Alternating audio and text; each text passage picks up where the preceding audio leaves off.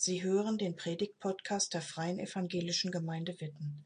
Mehr über unsere Gemeinde finden Sie unter www.fegwitten.de. Liebe Schwestern, liebe Brüder, vor Corona kriegten wir immer Besuch in Eversbach, Besuchergruppen aus Gemeinden und die fragten dann gelegentlich, Andreas, ihr bildet in Eversbach evangelische Theologie aus. Was ist denn eigentlich das Wesen der evangelischen Theologie? Was ist ihr Kern? Worauf kommt es denn an bei der evangelischen Theologie?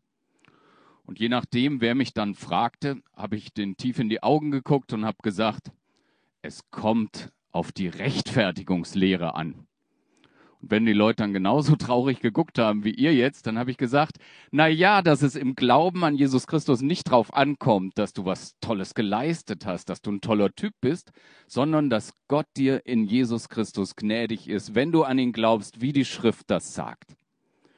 Worauf kommt es in unserem Glauben an? Das ist ja nicht eine Frage, die wir heute Morgen auf dem Wartenberg das allererste Mal stellen, sondern Bereits Paulus und Petrus haben darum gerungen und haben gestritten, worauf kommt es im Glauben eigentlich an.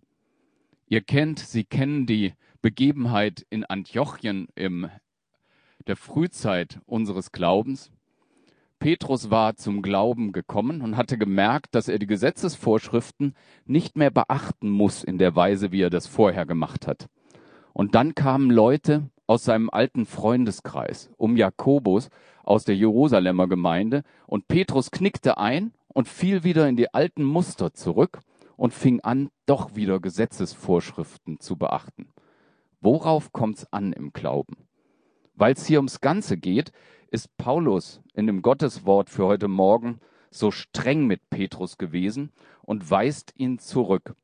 Ich lese Gottes Wort aus dem Galaterbrief Kapitel 2 ab Vers 16. Mensch, Petrus, wir wissen doch inzwischen sehr genau, dass wir nicht durch gute Werke, wie das Gesetz sie von uns fordert, vor Gott bestehen können, sondern allein durch den Glauben an Jesus Christus. Wir sind doch deshalb Christen geworden, weil wir davon überzeugt sind, dass wir nur durch den Glauben an Christus von unserer Schuld freigesprochen werden, nicht aber, weil wir die Forderungen des Gesetzes peinlich genau erfüllen. Denn wie die Heilige Schrift sagt, findet kein Mensch allein durch gute Werke Anerkennung bei Gott. Durch das Gesetz nämlich war ich zum Tode verurteilt, und dieses Urteil ist tatsächlich an mir vollstreckt worden. Das heißt, mein altes Leben ist beendet, damit ich jetzt ganz neu für Gott leben kann. Durch den Glauben erkenne ich, dass mein altes Leben mit Christus am Kreuz gestorben ist. Jetzt habe ich ein neues Leben. Das wird nicht mehr von meinem alten Ich bestimmt, sondern von dem auferstandenen Christus, der in mir lebt. Mein Leben auf dieser Erde erhält seinen Sinn durch den Glauben an Jesus Christus, den Sohn Gottes, der mich geliebt hat und sich in seiner Liebe für mich geopfert hat. Als Martin Luther 1531 über dieser Stelle des Galaterbriefs saß, da hat er sich wichtige Gedanken gemacht, was der Grund dieses Glaubens sein könnte. Luther hat ja den Galaterbrief sowieso so geliebt, dass er ihn mit dem Namen seiner Frau betitelt hat. Er hat immer gesagt, ich lese in meiner Käthe. Ich weiß nicht, wer von euch ein biblisches Buch so lieb hat, dass er sagt, ich lese in meiner Monika oder in meinem Bernd. Auf jeden Fall, als Luther 1531 über dem Galaterbrief Kapitel 2 saß, hat er gesagt, unser Glaube, unser evangelischer Glaube hat zum Kern, dass er uns uns selber wegnimmt und uns außerhalb von uns selber gründet. Das sind zwei ganz wichtige Sätze. Unser Glaube reißt uns von uns selber weg und unser Glaube gründet uns außerhalb von uns selber.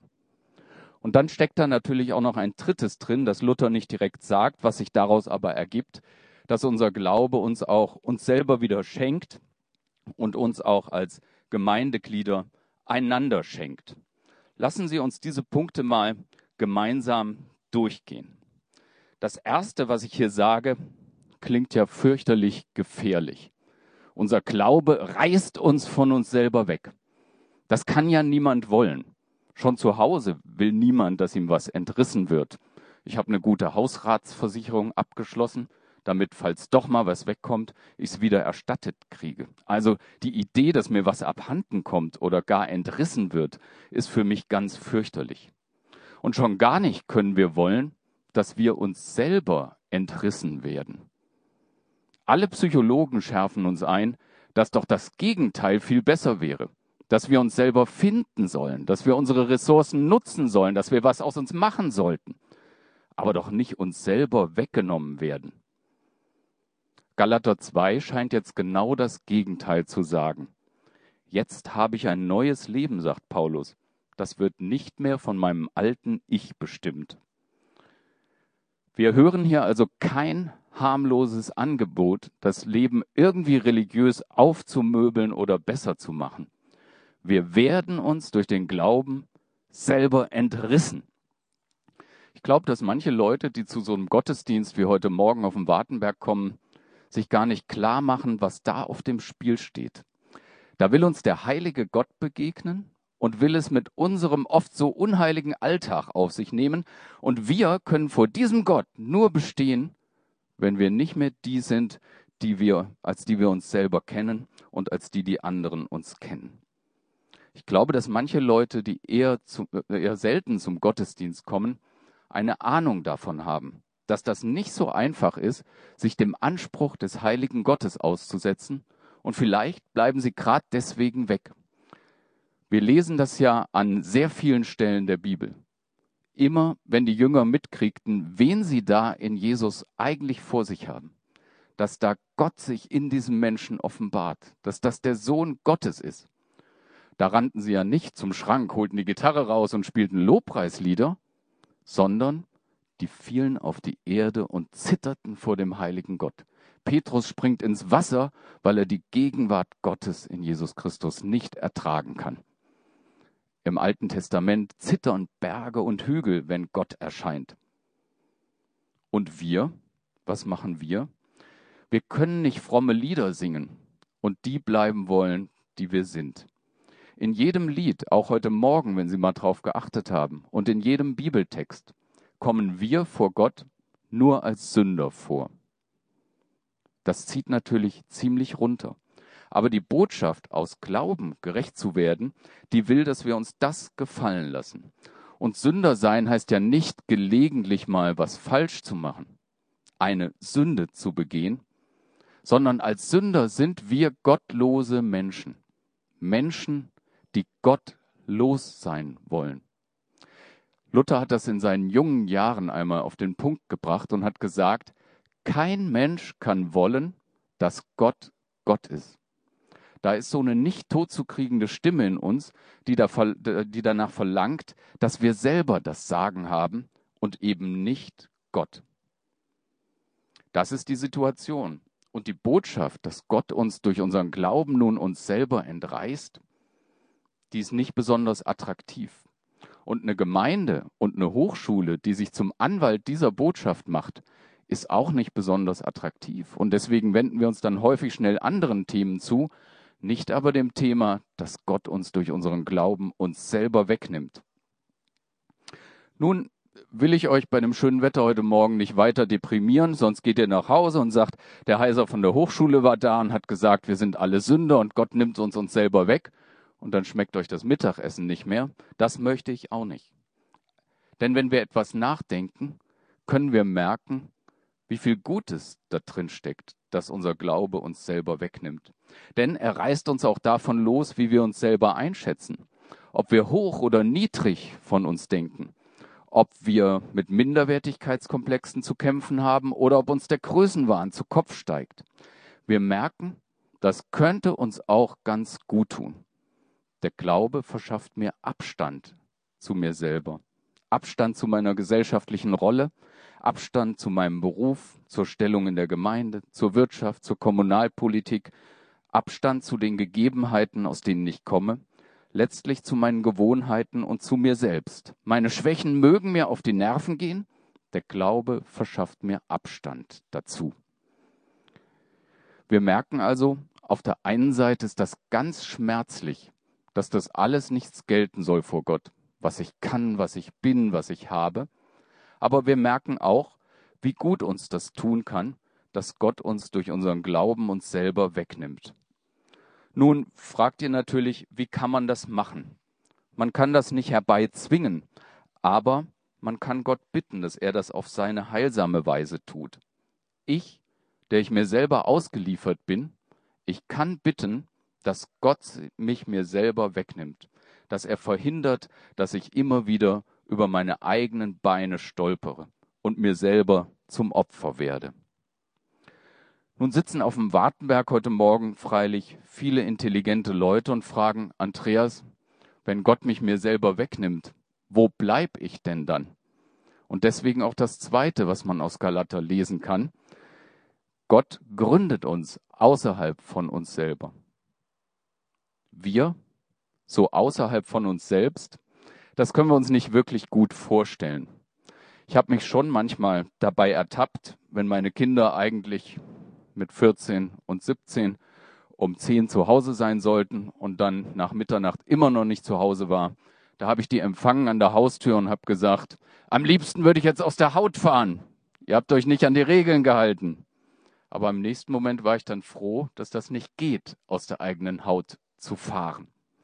Schon in der Antike gab es ja ein Empfinden dafür, dass es so einen Punkt außerhalb unserer Welt geben müsste, von wo aus man die Welt in Ordnung bringen könnte.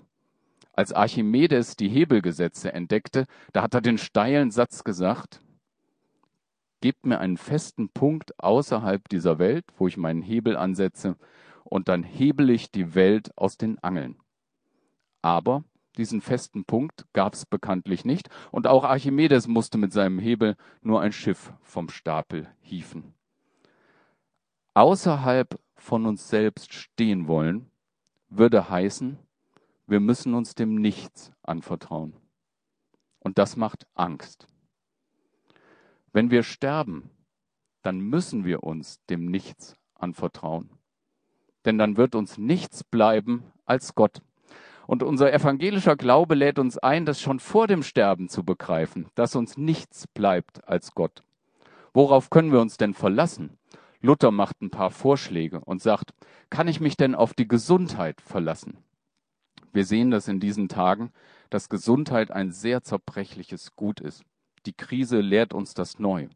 Aber auch schon vorher, beim ähm, Zeiten bröckelnder Kassensysteme, war es sicher gut, sich körperlich fit zu halten. Auch meine Frau hat mir damals zum 30. Geburtstag eine Handelbank geschenkt. Die habe ich jetzt verkauft. Nicht die Frau, die Handelbank. Ne?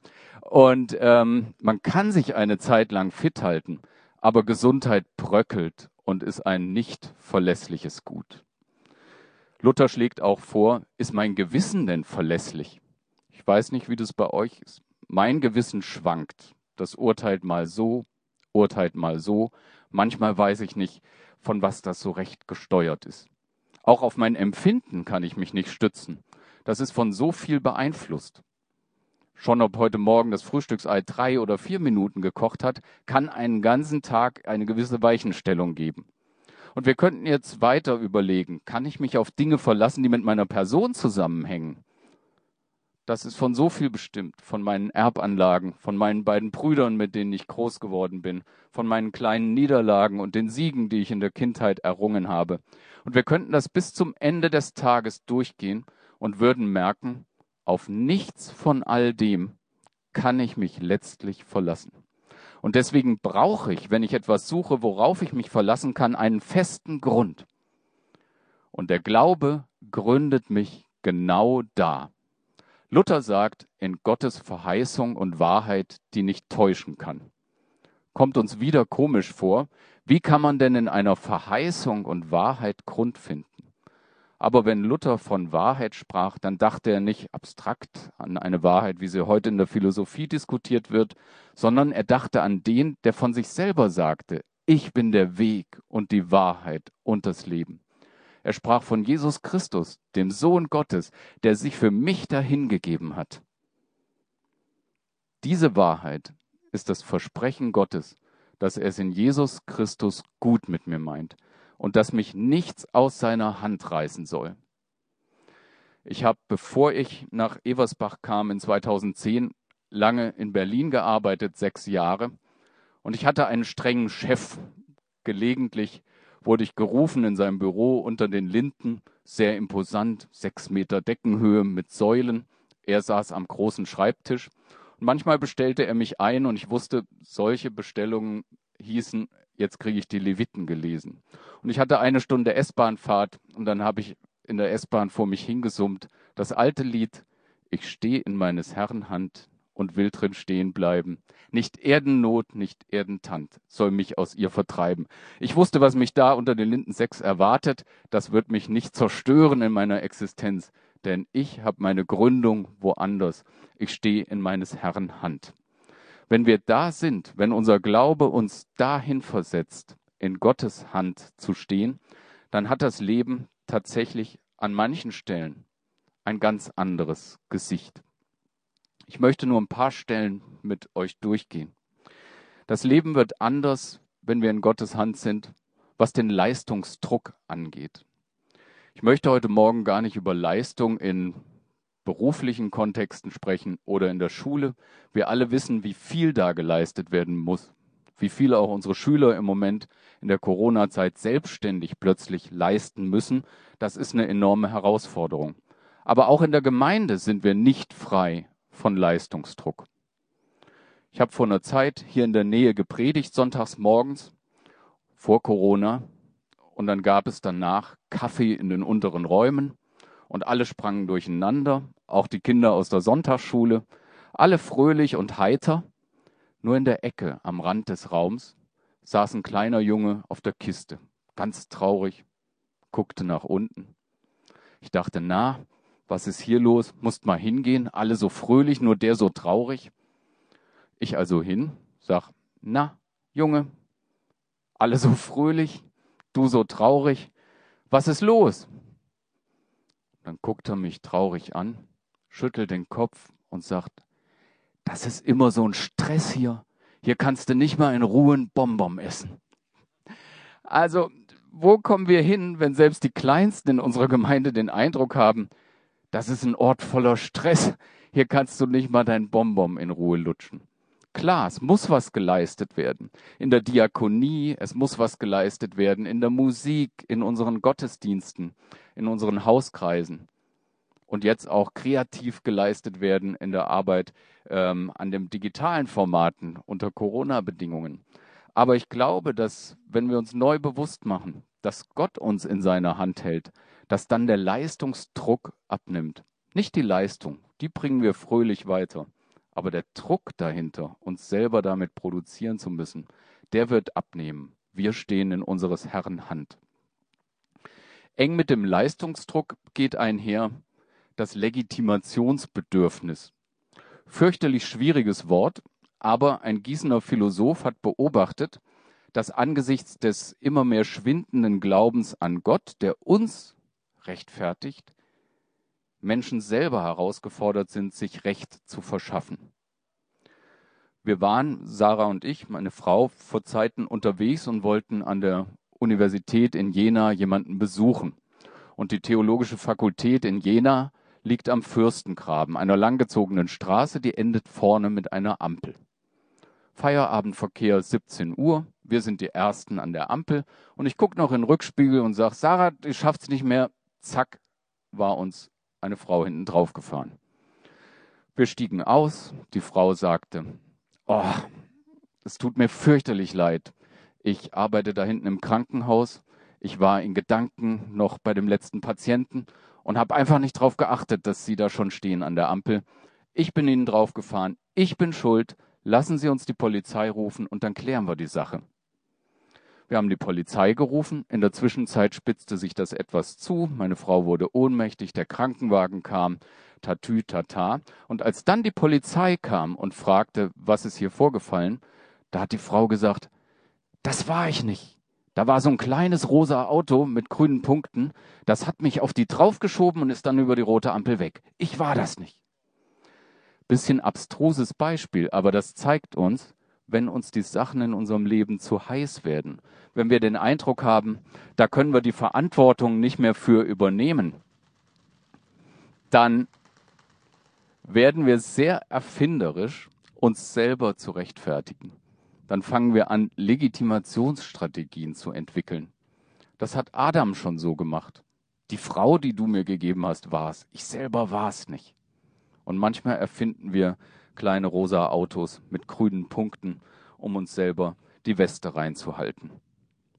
Das müssen wir nicht machen, denn unser Glaube gründet uns in Gottes Hand und wir können auch mit unserer Schuld so umgehen, dass wir sie zugeben und dass wir die Konsequenzen der Schuld tragen können. Ich hatte immer den Eindruck, als ich frisch nach Eversbach kam vor zehn Jahren und so in den Gemeinden im Hinterland predigte, dass Schuld in unseren Reihen gar nicht so oft thematisiert wird. In den letzten Jahren kommt das neu auf. Da ist in den Gemeindehäusern Donnerstagnachmittags eine Sprechstunde. Da kann man hingehen, da ist eine Älteste oder der Pastor oder die Pastorin und man kann Schuld bekennen und bekommt zugesprochen im Namen Jesu Christi. Ich vergebe dir deine Schuld. Und man kann überlegen, welche Konsequenzen schuldhaftes Verhalten hat. Der Umgang mit der Schuld wird ein anderer, wenn wir in Gottes Hand durch den Glauben gegründet sind. Was auch anders wird, ist die Frage der vielen Entscheidungen, die wir zu treffen haben. Früher hat man gesagt, wer A sagt, muss auch B sagen. Heute sagt man, wer A sagt, muss begründen, warum er nicht B bis Z gewählt hat. Weil unsere Entscheidungen unsere Person kreieren. Wir versuchen, unsere Identität über unsere Entscheidungen zu treffen und ähm, auszubauen. Und deswegen lastet ein wahnsinniger Druck darauf, ja die richtige Entscheidung zu treffen. Mein junger Schüler aus Osnabrück, Tom Herter, hat das mal in einem Predigtslam auf den Punkt gebracht, nur an der kleinen Entscheidung, wie er Käse auswählt. Rewe City, Osnabrück, Stadtteil Wüste. Da ich gern Käse esse, steuere ich rechts auf die mannshohe Kühlwand mit gelbem Molkereierzeugnis zu. Bevor ich die Pforten der Auswahlhölle öffne, halte ich inne. Mit Löchern oder ohne. Würzig herb oder gelb fruchtig oder vegan? Mit Schinkenstückchen? Den billigen von Ja oder Nein lieber Bio? Vielleicht was cremiges, der soll gut sein, habe ich gehört. C'est bon, c'est bon, géramment, géramment. Oder lieber was in Scheiben. Aber so dick müssen sie sein. Nein, nein, nein, ich möchte der Werbung widerstehen. Mir wird schmerzlich bewusst, ich muss eine Entscheidung treffen. Unfähig, alle Kriterien gegeben abzuwägen, öffne ich mit geschlossenen Augen und offenem Mund Tor 2 und hoffe, dass kein Zonk dahinter sitzt. Mein Kopf registriert, wie meine Hand zu einer Plastikschale voll mit weichen Käsescheiben greift.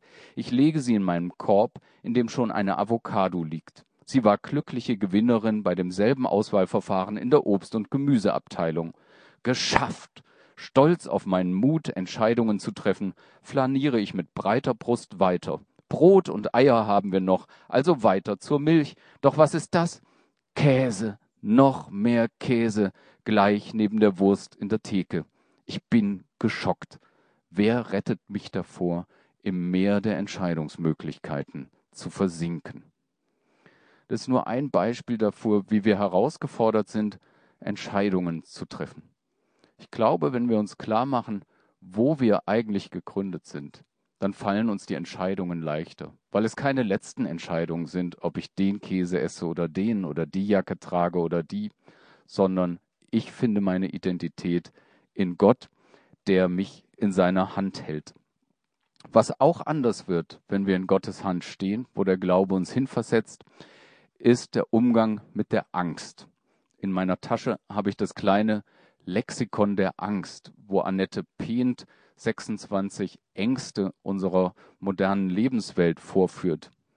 Die Angst, den Verstand zu verlieren. Die Angst, Lebensentscheidungen falsch getroffen zu haben. Die Angst, die Kinder nicht richtig erzogen zu haben und jetzt keinen Zugriff mehr zu haben. Die Angst, krank zu werden. 26 Ängste, die uns drücken und plagen. Unser Glaube reißt uns von uns selber weg, auch von unserer Angst. Und er gründet uns außerhalb von uns selbst in Christus. Wir können natürlich das auch nicht machen, dass wir uns selber entrissen werden und dass wir in Gottes Hand gegründet werden. Aber wir können Gott bitten, dass er uns diesen heilsamen Platz zeigt, wo wir Halt finden. Aber das ist eben nur die eine Seite der Sache. Die andere Seite ist, dass wir, nachdem wir entrissen und bei Gott gehalten sind, auch wieder zu uns zurückkommen. Was ich jetzt lebe im Fleisch, sagt Paulus, das lebe ich im Glauben an den Sohn Gottes. Und mein neues Leben wird nicht mehr von meinem alten Ich bestimmt. Gott schenkt uns uns im Glauben. Wir erhalten jetzt psychologisch ausgedrückt eine neue Identität. Gott macht uns zu Menschen, die ihm recht sind. Er macht uns zu Bundesgenossen, zu Partnern. Er schließt uns an sein Leben an. Und wenn Gott mich an seiner eigenen Lebendigkeit teilhaben lässt, dann ist mir das eine unaussprechliche Quelle für meine eigene Lebendigkeit. Das macht mich frei zum Handeln. Das macht mich frei, auch was zu riskieren. Ich kann es sogar riskieren, was falsch zu machen. Das ist für mich ein sehr tröstlicher Gedanke. Schon als ich 2014 holter die Polter von einem Tag auf den andere, anderen Rektor der Hochschule in Eversbach wurde, da hatte ich schon ein bisschen Panik, muss ich offen sagen. Die Akten stapelten sich bei mir auf dem Schreibtisch. Ich musste Entscheidungen treffen, die weitreichend waren, die immer auch Menschen betrafen und ihr Schicksal. Und ich fühlte mich erinnert an die Begebenheit aus der Reformationszeit. Als nämlich Luther abgetaucht war auf der Wartburg und die Bibel übersetzte, musste die Geschäfte in Wittenberg führen Melanchthon. Und wenn ihr die Bilder seht, Melanchthon ist schon sehr viel zarter beseitet als Luther, gar nicht so korpulent, sondern eher ähm, knöchern. Und Melanchthon bekam in Wittenberg Angst. Grad schaufelte, schaukelte sich die Gewalt hoch. Karlstadt war dabei, die Kirchen zu räumen, und Melanchthon trug die Verantwortung. Und in seiner Angst schreibt er Luther auf die Wartburg und sagt, Luther, hier geht alles drunter und drüber. Was soll ich machen? Ich habe Angst vor den Entscheidungen, die ich zu treffen habe. Und Luther schreibt zurück an Melanchthon und sagt, mein lieber Melanchthon, sündige tapfer. Man muss natürlich den Nachsatz auch hören. Und noch tapferer vertrau und freudig an Christus. Aber eins wird aus der Geschichte für mich so klar, dass wir uns im Glauben so sehr geschenkt sind, dass wir uns auch vor dem Versagen und vor den Fehlentscheidungen nicht zu ängstigen brauchen. Wir sind frei, unseren Verstand einzusetzen, so gut wir das eben können. Wir sind frei, Verantwortung zu übernehmen und, wenn es sein muss, uns dabei sogar die Hände schmutzig zu machen. Denn unser Glaube reißt uns uns selber weg, gründet uns außerhalb von uns selber in Gottes Gegenwart und Gnade. Gott schenkt mich mir. Und deswegen darf ich mich auch annehmen in dem, was mir selber gut tut und was Gott mir an guten Gaben zuspielt. Ich darf mich bejahen in, meinem, in meinen Gaben. Luther hat das vorgemacht. Er hat musiziert. Er hat Choräle gesungen und war im Alter sehr gelassen geworden, als er mit seinem Freund Nikolaus Amsdorf im Garten saß und sagte, während ich mit Nikolaus Wittenbergisch Bier trinke, bricht sich das Evangelium seine Bahn.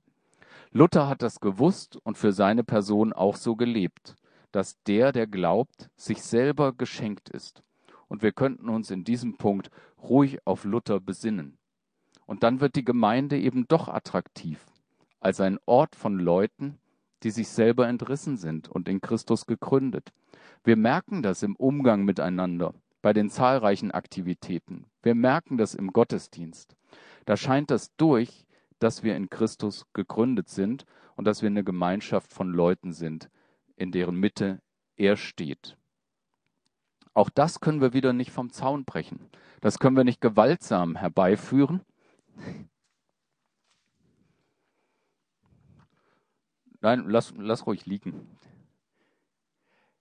Können wir nicht gewaltsam herbeiführen, sondern wir können Gott wieder nur darum bitten und ihm dafür danken, dass er uns durch den Glauben in Christus eine neue Identität schenkt. Wie kommt man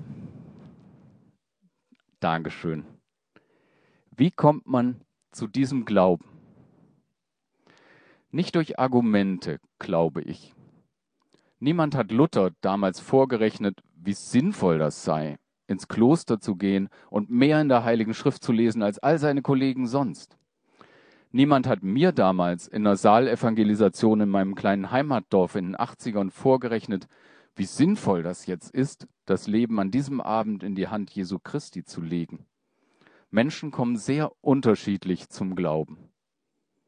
Und wenn ich jetzt rumfragen würde, würde ich wahrscheinlich 80 unterschiedliche Zeugnisse hören und Lebenswege dargestellt kriegen, wie ihr zum Glauben gekommen seid. Bei dem einen ist es ein Gewitter wie bei Luther oder eine Lebenskrise. Beim anderen mögen es Leute aus der Familie oder andere Zeugen des Glaubens sein, die den Anstoß, nee, durch die Gott den Anstoß gibt zum Glauben. Gott kennt in seiner Gnade die Wege, die er gehen will. Aber so viel lässt sich sicher sagen. Wer eine Kirche betritt oder zu einem Gottesdienst auf der Wiese hier vor dem Wartenberg kommt oder auch nur beim Wort zum Sonntag nicht abschaltet, der steht am Anfang eines solchen Wegs, auf dem ihm Gott begegnen will. Und der findet sich mitten auf diesem Weg, wenn er seinen Stolz überwindet und Gott bittet, Herr, nimm mich mir selber weg, gründe du mich fest in dir. Danke, Herr. Dann wird ihm die Gerechtigkeit aus Glauben zu einer täglichen Kraftquelle. Amen. Wir beten gemeinsam. Lieber Vater im Himmel, wir danken dir an diesem Morgen zu hören, dass du uns von uns selber wegreißt und bei dir aufhebst. Du siehst, wo wir uns von dir entfernt haben und wo wir nicht darauf vertrauen, dass du unser Gott bist und uns in deiner Hand hast. Du siehst, wo wir versuchen, uns selber Recht zu schaffen und siehst, wie schwer wir uns damit tun, selber Verantwortung zu übernehmen, auch für unser Versagen. Herr, wir kommen zu dir mit der Bitte, reiß uns los von uns selbst, von allem, was uns bedrückt, aber auch vom falschen Stolz und von unserer Selbstherrlichkeit. Gründe du uns, Herr, neu in dir, schenk uns Glauben an dich, du bist der feste Grund, der nicht wankt. Danke für deine Gemeinde, den Ort, an dem du alle sammelst, die an dich glauben. Danke, dass wir gemeinsam mit dir unterwegs sind. Lass uns uns neu auch als Geschenk aneinander begreifen. Amen. Der Herr segne dich und behüte dich. Der Herr lass sein Angesicht leuchten über dir und sei dir gnädig. Der Herr hebe sein Angesicht auf dich und gebe und erhalte dir seinen Frieden. Amen. Danke fürs Zuhören. Sie wünschen sich jemanden, der ein offenes Herz und Ohr für Sie hat? Wir haben ein Team von Seelsorgern, das sich freut, für Sie da zu sein und vermitteln Ihnen gerne einen Kontakt. Anruf genügt unter Witten 93726.